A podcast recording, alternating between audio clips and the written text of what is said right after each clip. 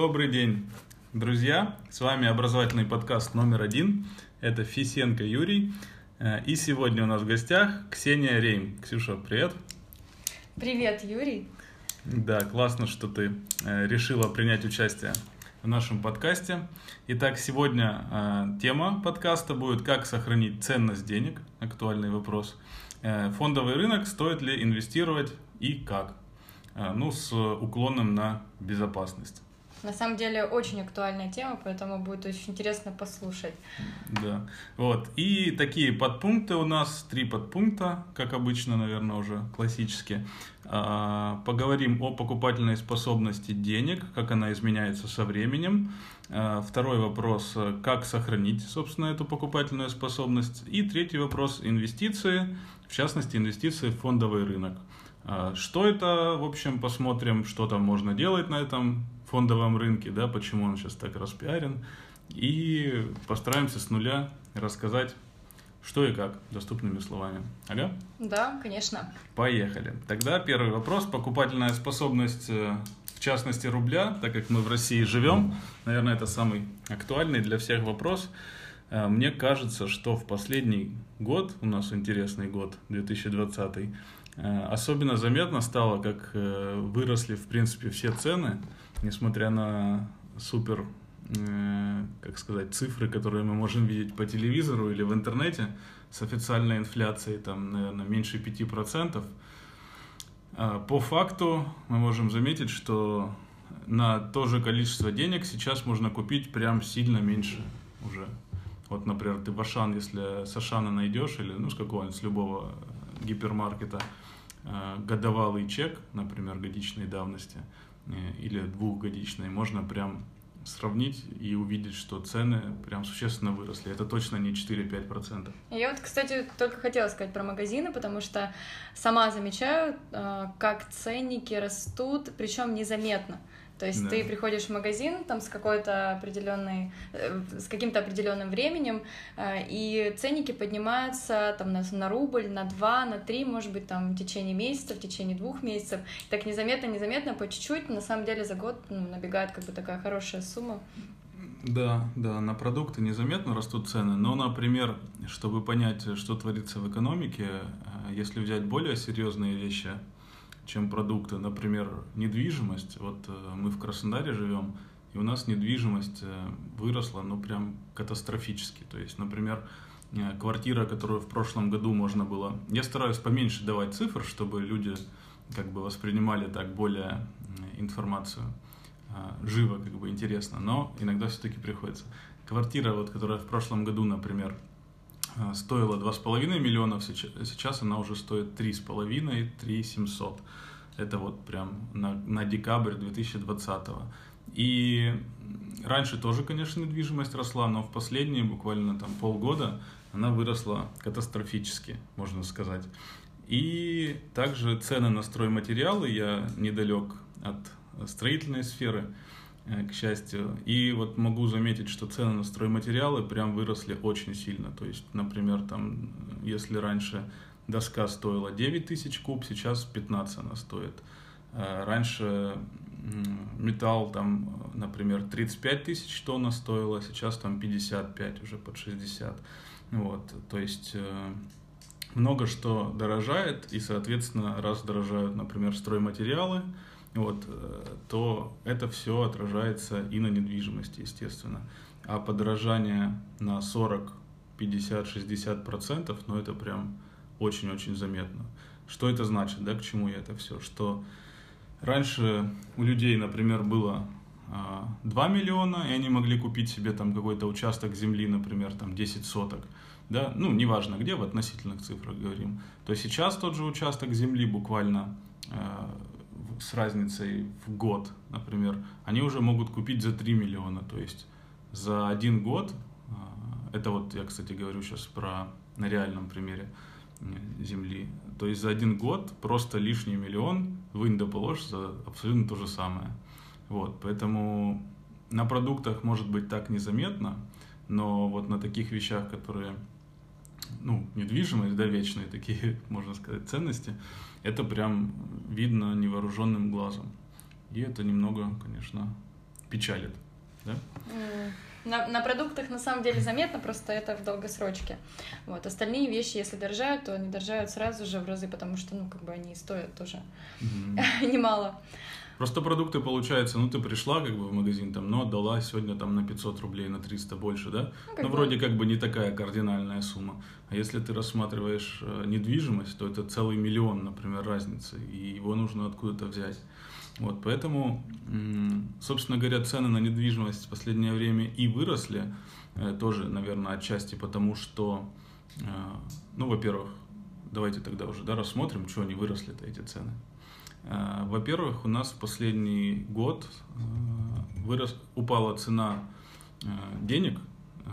Что я имею в виду? Я имею в виду, что ипотека стала очень дешевой, то есть сейчас, как известно, идет ипотека 6,5% для новостроек, то есть это было сделано для того, чтобы поддержать строительную сферу и чтобы э, люди э, после там, пандемии, да, вот этого всего, чтобы они э, не, как бы, как улиточки, не, заш... не спрятались со своими деньгами, а, а чтобы они деньги Э, брали и вкладывали в квартиры, то есть чтобы они покупали недвижимость, чтобы застройщики продолжали платить своим всем подрядчикам, э, ну и, короче, экономика вся так дальше продолжала крутиться, двигаться, чтобы не остановилась. А, однако в связи с этим, то есть люди действительно начали покупать больше квартир. Ну и, конечно, застройщики, видя повышенный спрос, начали повышать цены, так как покупают, что бы не повысить начали повышать, а люди все равно покупают. И начали еще повышать и так далее. И, в общем, все так вот, как, э, как домино, да, начало друг за дружку цепляться. В связи с этим цены повышались. Плюс, э, ну, помимо вот этой ипотеки, еще ставка Центробанка снижалась. Э, сейчас она там 4 с половиной, да, или 4,25, не буду точно врать, 4,25%, по-моему, сейчас ключевая ставка Центробанка. Когда она снижается, да, хорошо, что падает ставка по ипотекам и кредитам, э, но также падают ставки и по депозитам. То есть раньше ты держала миллион, например, в банке, получала там 7-8%, да, к примеру, от банка, э, а сейчас ты получаешь, например, 3,5 только или 3. Соответственно, люди, получая меньше от того, что они просто держат деньги на депозите в банке, они понимают, что, блин, ну, к тому же, видя официальную инфляцию 4-5%, если они верят да, этим цифрам, они такие думают, блин, ну даже вот эти вот 3,5 в банке, они теперь, оказывается, у меня меньше инфляции, понимают, что, оказывается, деньги-то у меня все-таки сгорают, как бы. Вот, поэтому они думают, что надо деньги как-то сохранить. А как деньги сохранить? Большинство людей только, в принципе, э, и знают, что недвижимость, да? Инвестируют. Да, вот, недвижимость. Ну, это, в принципе, да, действительно хорошая инвестиция, я считаю, надежная, э, но большинство людей не знают, что есть вообще какие-либо другие инвестиции. Вот, поэтому это одна, тоже одна из причин, почему стоимость недвижимости растет, потому что люди начали забирать массово деньги из банков, и, соответственно, их куда-то нужно девать не под подушку, э, а начали скупать недвижимость. В связи с этим мы ажиотаж и поднятие цен. В общем, есть какие-то у тебя по этому поводу, может быть, мысли, дополнения, вопросы? Вот, ну, пока, пока вроде все понятно. А, давайте тогда посмотрим второй вопрос. Как сохранить эту покупательную способность денег? Да, действительно, одно из, э, один из способов это в недвижимость вложить, то есть недвижимость, она Э, растет на долгосрочной перспективе, ну, всегда, да, если смотреть на историю, да, на, на статистику. Вот, понятно, что может быть такое, что недвижимость упадет, и даже может быть, что она упадет и будет восстанавливаться там несколько лет, но в целом, если брать там э, отрезок там лет 10, грубо говоря, ну, тем более больше, то недвижимость в минусе не бывает на таких сроках. А, если, конечно, не будет какого-то там черного лебедя, типа там война, да, которая кардинально обвалит там весь рынок и там просто разбомбят вашу недвижимость. Если такого не брать, то недвижимость действительно хороший способ сохранить деньги. Вот, и покупательную способность, соответственно. Вот, поэтому мы понимаем, надеюсь, что кто слушает, он понимает, что держать деньги на депозите в банке это, ну, в рублях особенно, это точно не лучший выход, потому что инфляция сейчас даже инфляция, о которой нам говорит государство, она выше, чем депозиты дают банковские. Вот. А реальная инфляция, она еще сильно выше. Э, поэтому держать в рублях деньги в банке действительно становится, ну прямо, они, короче, тают на глазах. Ну что ты можешь предложить в данном случае? А, ну, я уже, наверное, упоминал чуть-чуть э, в предыдущих эпизодах, э, что можно как минимум защитить, чтобы рубль свой, можно купить различные валюты. То есть есть шесть основных валют, которые можно купить. Можно, наверное, перечислить, да, чтобы понятно было. Это фунты стерлингов британские. Я... Так, сейчас Доллар, я... евро. Ну, доллар, евро, понятно. Сейчас я сразу, чтобы не долго не думать, так, нет, наверное, не скажу я сейчас вам. Ну, давайте, ладно, на память буду. Фунты стерлингов. Юани. Юани, э, иена, э, доллар, евро и франки, швейцарские франки. Вот, шесть валют, э, в которых я считаю, что если у вас, например, есть там 100 тысяч рублей, то делите это, ну, получается, на 7, оставляете одну седьмую в рублях – и на каждую часть, соответственно, покупаете вот эти разные валюты. Это будет максимальная такая защищенность от падения рубля. Вот. Хотя, честно, я даже там, ну, рублей поменьше оставляю. То есть я оставляю рублей, но так, чисто если захочу купить какие-нибудь акции вдруг российские, ну, либо просто я на них живу, да. Угу. А так вот все деньги, которые на накопления, я перевожу в валюту. Ну, больше у меня в долларах, честно говоря. А, Мне общем, вот евро нравится больше. Да, понятно, что тут может нравиться и есть много фактов, да, в поддержку там, той или иной валюты, но эти факты, они бывают сильнее, бывают слабее в зависимости от времени, да, от того, что происходит в мире. Вот, поэтому, но мы не знаем, что будет происходить в будущем, поэтому мы покупаем все разные валюты, э, потому что, ну, вряд ли все страны эти сразу там обанкротятся, да, где-то может какая-то валюта проседать, но как бы имея такую диверсификацию, в целом ваш портфель будет себя очень комфортно, защищенно чувствовать.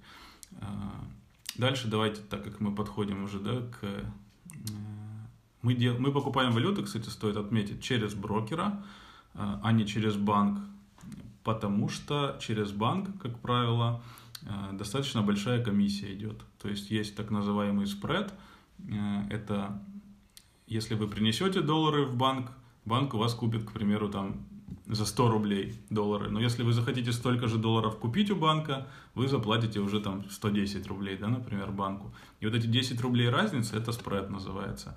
Э, соответственно, когда вы покупаете через брокера, через там приложение на телефоне, да, например, этот спред становится там не 10 рублей, например, а 2 рубля.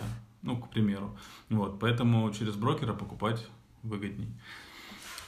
Так, а, также через брокера подходим к третьему вопросу – инвестиции и поговорим о фондовом рынке. То есть, когда мы покупаем через брокера, брокер дает нам возможность покупать э, валюту и ценные бумаги на фондовом рынке. Ценные бумаги – это что такое? Это акции компаний. В принципе, все, наверное, знают, да, что такое акции компаний.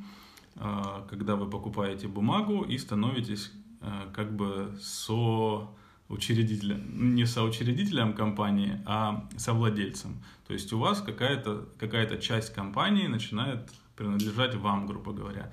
А, и также, если эта компания платит дивиденды, то есть э, какую-то, какой-то процент от прибыли, то вы, имея акции, претендуете по каждой акции получить э, ну, в отведенную дату, в какой-то, ну, раз в квартал, грубо говоря, или там раз в полгода, у всех по-разному компаний, э, получить какую-то часть прибыли.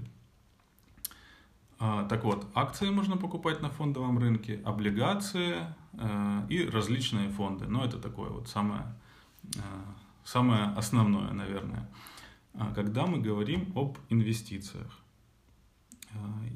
я думаю, что стоит э, прежде всего рассказать о том, какая разница покупать акции, облигации, да, или какие-то фонды.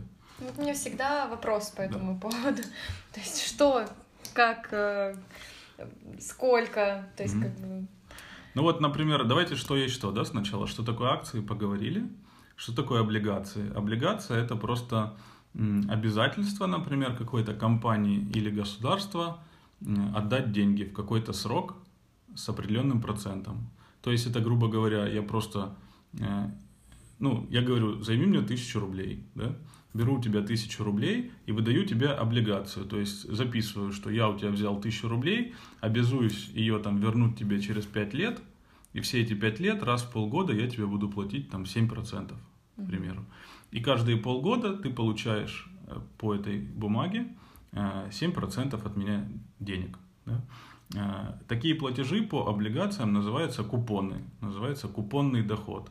Вот, то есть, в принципе, дивиденды это то же самое, только, только по акциям, и они называются дивиденды, а по облигациям платежи называются купоны, купонный платеж, купонные платежи.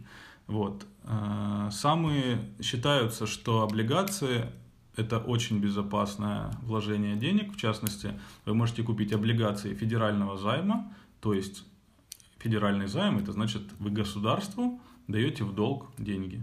Соответственно, это максимально надежная бумага считается, и вы по ней можете э, как, потерять деньги только если там государство у государства дефолт будет, и оно объявит, что оно больше не платежеспособное. Вот, что, собственно говоря, было у нас в России, да, незадолго до двух, ну да, в 90 там, седьмой, восьмой года были, к сожалению, такими очень печальными, когда люди потеряли много денег. Вот, к счастью, сейчас, по заверениям многочисленных экспертов, вот, у нас совсем другая ситуация, ну и у нас есть, у нас э, маленький сейчас долг у России, очень. А также есть золотовалютные резервы. Кстати, что интересно, что наша страна имеет резервы не рублевые, а золото валютные. И поэтому стране часто достаточно выгодно, когда курс рубля падает, потому что у нее резерв золотовалютный. Вот, и, а обязательства у страны в рублях. Соответственно, если э, рубль упадет, то Э, золотовалютный резерв станет дороже. Вот, и на эти, это же количество долларов, ну, валюты, да, э, страна сможет купить больше рублей и покрыть больше своих обязательств. Значит, поэтому, в принципе, не, не сильно удивительно, наверное, э, что рубль у нас падает с течением времени. Так, по облигациям поговорили, по акциям поговорили, про фонды, да, говорим про фонды. Когда мы покупаем определенные акции, это нам нужно разбираться, что за акции мы покупаем, что там за компании. А, нужно как-то следить, да, чтобы не купить акции какой-то компании, которая, например, обанкротится. А, то есть, э, вот чем отличается еще облигация от акций. Вы можете купить облигации не только федерального займа, можно купить облигации э, конкретной компании. И вот если компания будет банкротиться, и будут у одного человека облигации этой компании, а у другого акции, то когда будет распродаваться имущество компании, человек сначала будут гаситься облигации, то есть сначала человеку, у кого есть облигации, ему будут возвращаться деньги, и только потом, если что-то останется, будет э, раздаваться уже тем, у кого есть акции. Вот. А может и не остаться. Поэтому так на акциях. Поэтому акции и более рискованные, как бы считаются, потому что а, такой порядок расчетов. А какой процент, э, то есть э, сколько процентов людей, например, готовы купить облигации, сколько процентов людей акции? Мне кажется, что акции покупают больше. А, ну, сколько процентов людей, что готовы купить, это от людей, конечно, зависит. Тут ты что хочешь, то и покупаешь. Просто по акциям, например, э, как правило, во-первых, облигации практически не растут в цене, во-первых а акции растут. То есть акция, она может вырасти в цене там, и на 50% за день, да, грубо говоря. Понятно, что среди крупных компаний такое, наверное, очень редко можно заметить. Ну, колебания вот сейчас, особенно в кризисный год, там, в принципе, и 10-15% в день было. А, в отличие от акций, облигации практически не колеблются. Вот. И на акциях ты зарабатываешь, помимо того, что ты дивиденды можешь получать, не все компании платят дивиденды, но есть многие, которые платят. Вот, ты получаешь дивиденды, это дивидендный доход, и помимо дивидендов, когда ты продаешь акцию, если ты ее продала выше, чем купила, да, соответственно, у тебя еще есть вот такой доход, который как бы доход роста, да, считается, то есть роста цены акции. То есть, когда компания развивается, она становится, ну, начинает дороже стоить, да, ее дороже оценивают. Вот, соответственно, такая прибыль еще есть, когда ты купила там три года назад за 1000 рублей, да, акцию, вот, э, сейчас продала там за 1800. Вот, и еще эти три года получала там по 8% годовых, например.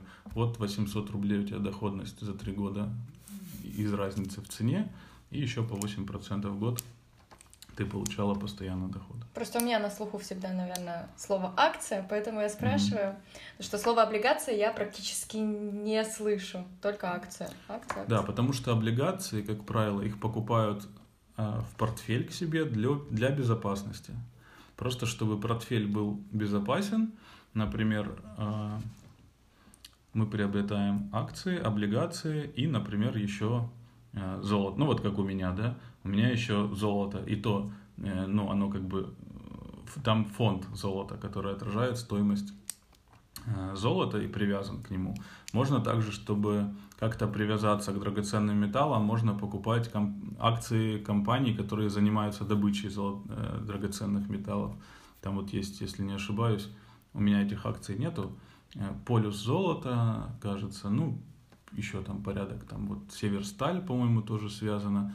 Э, с металлами, и когда металлы растут, у нее, по-моему, тоже акции. Ну вот про это не буду утверждать, чтобы э, не обмануть, да. Ну вот полюс золота точно с золотом связан. А, по... Ответил? Ответил. Все понятно. Отлично. А, по фондам дальше расскажу. А, что такое фонды? То есть э, вообще мы говорим, когда говорим о фондовом рынке, говорим про диверсификацию, исходя из того, что э, нам важнее не потерять, а не заработать очень много. А, нужно, чтобы портфель был диверсифицированный. Для чего нужно? У меня есть э, свой э, отличный опыт, не слишком дорогой, к счастью. Ну вот пару лет назад я купил, только начал вообще знакомиться с брокером, вообще что как там на фондовом рынке. Вот. И, в общем, накупил там разных акций, вроде было ничего. Потом нашел одну компанию, которую я посчитал, что сейчас должна стрельнуть. Я продал все акции, купил благополучно эту компанию, там на 50 там, с копейками тысяч. А, и все, и она начала падать. И, все. и она падала, падала, падала, падала. В итоге я там потерял процентов 30, наверное. Ну, в общем, не помню точно в процентах, 16 э, тысяч, в общем, я там потерял. Вот. И я, в общем, устал переживать, что это она падает, и продал все. В итоге она отросла через два года обратно. Ну, я продал на самом, на самом дне, вот, что часто и бывает. Вот. И часто на фондовом рынке люди вот так вот смотрят, как что-нибудь падает, и они начинают руководствоваться не логикой, даже когда знают, что там нужно сделать по-другому, грубо говоря, они начинают э, делать на эмоциях решения Больше принимать. Страхи. Страхи да. да, поэтому э, и также есть соблазн, да, купить какую-нибудь, там вам кто-нибудь скажет, что там Газпром сейчас стрельнет, да, и есть соблазн купить на все деньги, короче, одну акцию, акцию одной компании, там, или, ну, или двух компаний, да, грубо говоря. Но никто будущего не знает по факту. Да, вы можете действительно попасть, и там несколько раз у вас капитал быстро вырастет. Но может быть и нет. Вот. Поэтому э, я как бы за то э, сейчас топлю, так сказать, если можно, что нужно, чтобы портфель был диверсифицированный. Вот. Так вот, возвращаемся к фондам. Фонд – это э, организация, которая, грубо говоря, собрала много денег с одних людей и накупила акций большого количества компаний. То есть, например, есть там фонд, ну, самый знаменитый, конечно, это S&P 500, э, грубо говоря, это список компаний американских, 500 топовых компаний.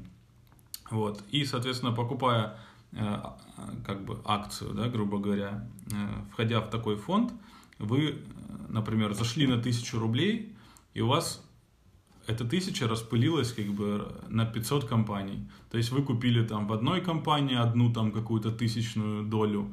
То есть так одна акция, например, может стоить там и тысячу долларов. Да, соответственно, вам, чтобы купить одну акцию, вам нужно тысячу долларов. А так вы можете, грубо говоря, зайти с маленьким количеством денег и купить частичку этой акции, да. И так 500 акций. Соответственно, если там одна, две, три, даже 10 компаний из этих 500 полностью обанкротятся, в целом вы, ну, даже можете это, это не заметить. Поэтому выгодно э, инвестировать вот именно вот так в фонды. Э, это называется индексное инвестирование. То есть вот этот S&P 500 это индекс. Э, да, может я чуть-чуть неправильно сказал. S&P 500 это индекс называется.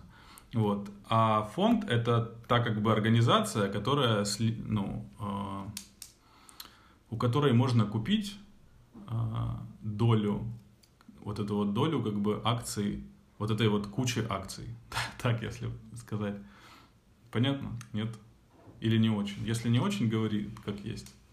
Я слушаю, вникаю, и сама прокручиваю себя в голове, все, что ты говоришь, перевариваю. Но если какие-то вопросы, я тебе обязательно... В общем, Задам. в чем смысл индексного инвестирования, когда вы инвестируете вот так вот в фонды? То есть вы инвестируете, по сути, в экономику, да, то есть, э, грубо говоря, вот этот вот индекс американских компаний, если можно купить, например, индекс американских компаний, а также российских компаний и там китайских, ну, в общем, любой страны практически. Вот. Э, если вы, например, занимаетесь таким индексным инвестированием, это вас уберегает от того, что вы будете думать, париться, какие же компании вырастут, какие упадут. Вам не нужно э, переживать об этом вот, и выбирать компании, вам не нужно изучать э, тонкости, как бы, да, какие-то новости экономические слушать и думать, как же они повлияют. Вот. А, конечно, бывает такое, что и индексное инвестирование уходит э, ну, вниз, ну, вниз да, поддается коррекции. Но э, на, всей, на, на всем промежутке, когда, пока статистика ведется, э, нету ни одного, то есть мы говорим о долгосрочном инвестировании, нету ни одного 20-летнего промежутка времени, который бы нас вел э, в минус. Соответственно, можно, например, купить, акции, э, купить э, такой широкий пакет акций в фондах в этом году и в следующем году оказаться как бы в минусе, да, ну, пока вы не продали. Пока вы не продали, еще не в минусе, но он может, э, его стоимость может уйти вниз.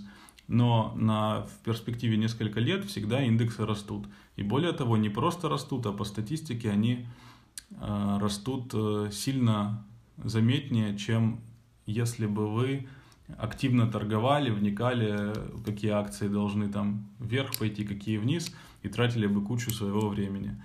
Э, что это значит еще раз? Сравнивались, сравнивалась работа и результаты компаний, где сидят кучу сотрудников и с утра до вечера анализируют, э, как себя ведут стоимости акций, покупают их и, соответственно, продают, то есть занимаются трейдингом. Да? Вот. И чем дольше мы берем Э, промежуток, где мы сравниваем индекс, рост индекса и вот такую вот э, прибыль от вот такого трейдинга. Чем больше промежуток, тем больше и больше и в ней индекс выигрывает. То есть э, я говорю за то, что безопасные инвестиции это э, вот такие вот инвестиции в фонды, широкий спектр акций, где вам не нужно тратить свои нервы, сильно там следить за рынком, за какими-то событиями. И по-хорошему, чтобы не париться и одновременно результат получать, э, извините за такую жаргон, да, но так и есть.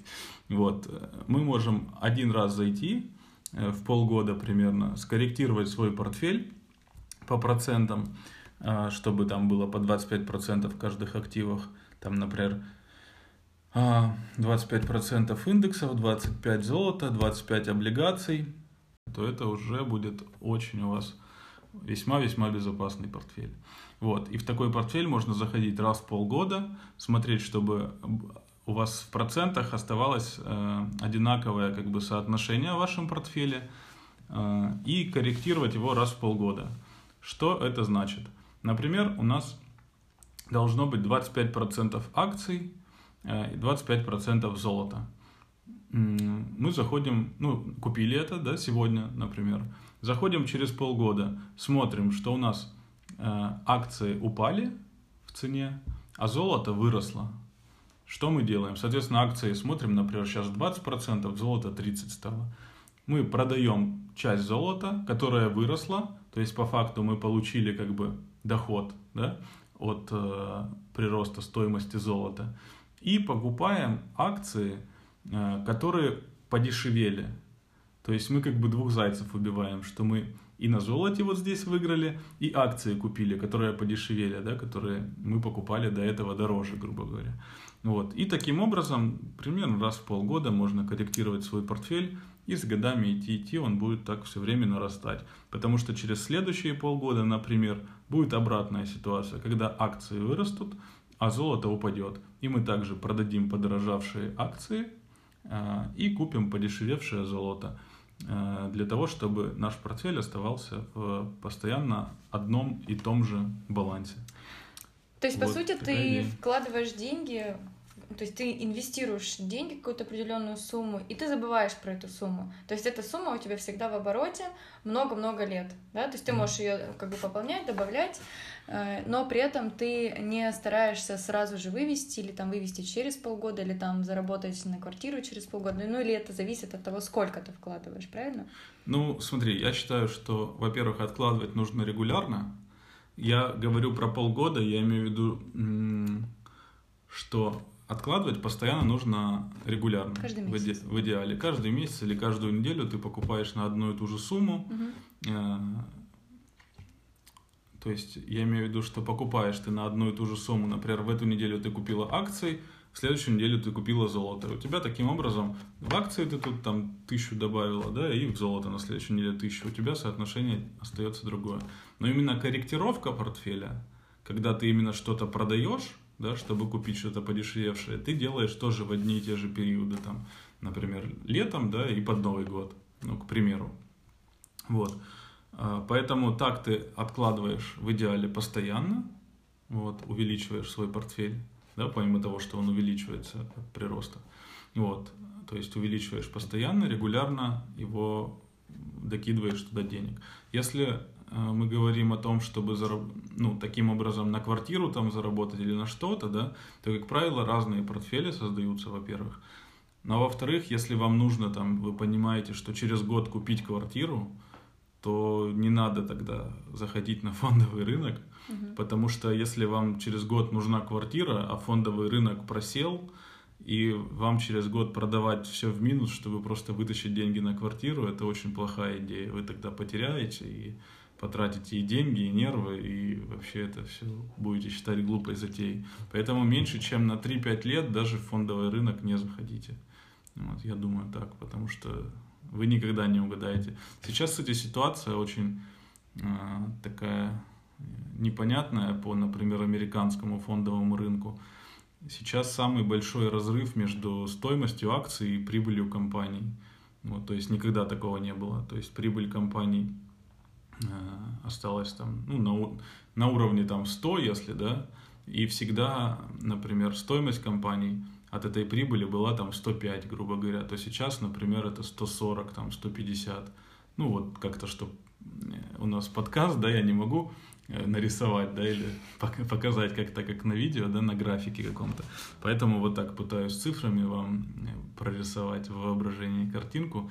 Ну, то есть сейчас очень большая разница между Э, реальной ситуацией в экономике и стоимостью акций. Поэтому э, никто не знает, как бы, будет ли оно еще больше увеличиваться, эта стоимость акций, или мы вот-вот буквально увидим, что она обратно упадет к э, реальной ситуации в экономике, никто не знает.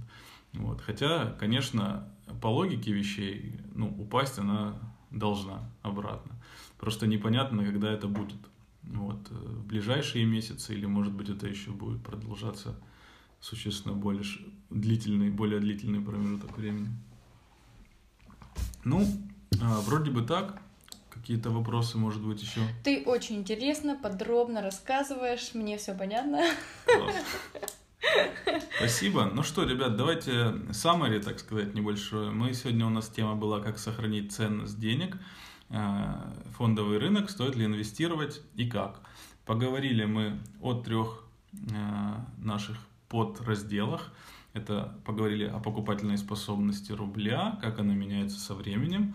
Второе, поговорили, как сохранить эту покупательную способность. И плавно перешли э, из этого вопроса к инвестициям и к фондовому рынку. Рассказали, что такое облигации, что такое акции, что такое фонды, да, и что такое индексное инвестирование и почему э, оно в долгосрочной перспективе выгоднее, чем трейдинг. Вот. Э, я надеюсь, было понятно, надеюсь, было полезно. Э, благодарю, Ксения, что сегодня были в гостях. Вот. Спасибо всем, кто слушал. Пожалуйста, напишите в группу ВКонтакте. ВКонтакте есть группа, посвященная подкасту. Вот. Спасибо огромное всем, кто, кто в эту группу зашел. Там пока немножко человек. Но спасибо, что за доверие, да, спасибо, что вы зашли в эту группу, что значит вам подкаст показался интересным. Я надеюсь, что так оно и есть, и что дальнейшие серии, и это в частности, тоже вам принесут практическую пользу. Вот, желаю вам удачи, спасибо большое. С вами была Ксения Рейм. Спасибо за приглашение, было очень круто посидеть, послушать. Э, я надеюсь, что еще и на другие подкасты ты меня тоже пригласишь. На другие темы тоже будет интересно посидеть, послушать и пообщаться. Договорились. Спасибо, а друзья. Всем, всем. Да. А также был Юрий Пока. Фисенко. Спасибо. Всего доброго.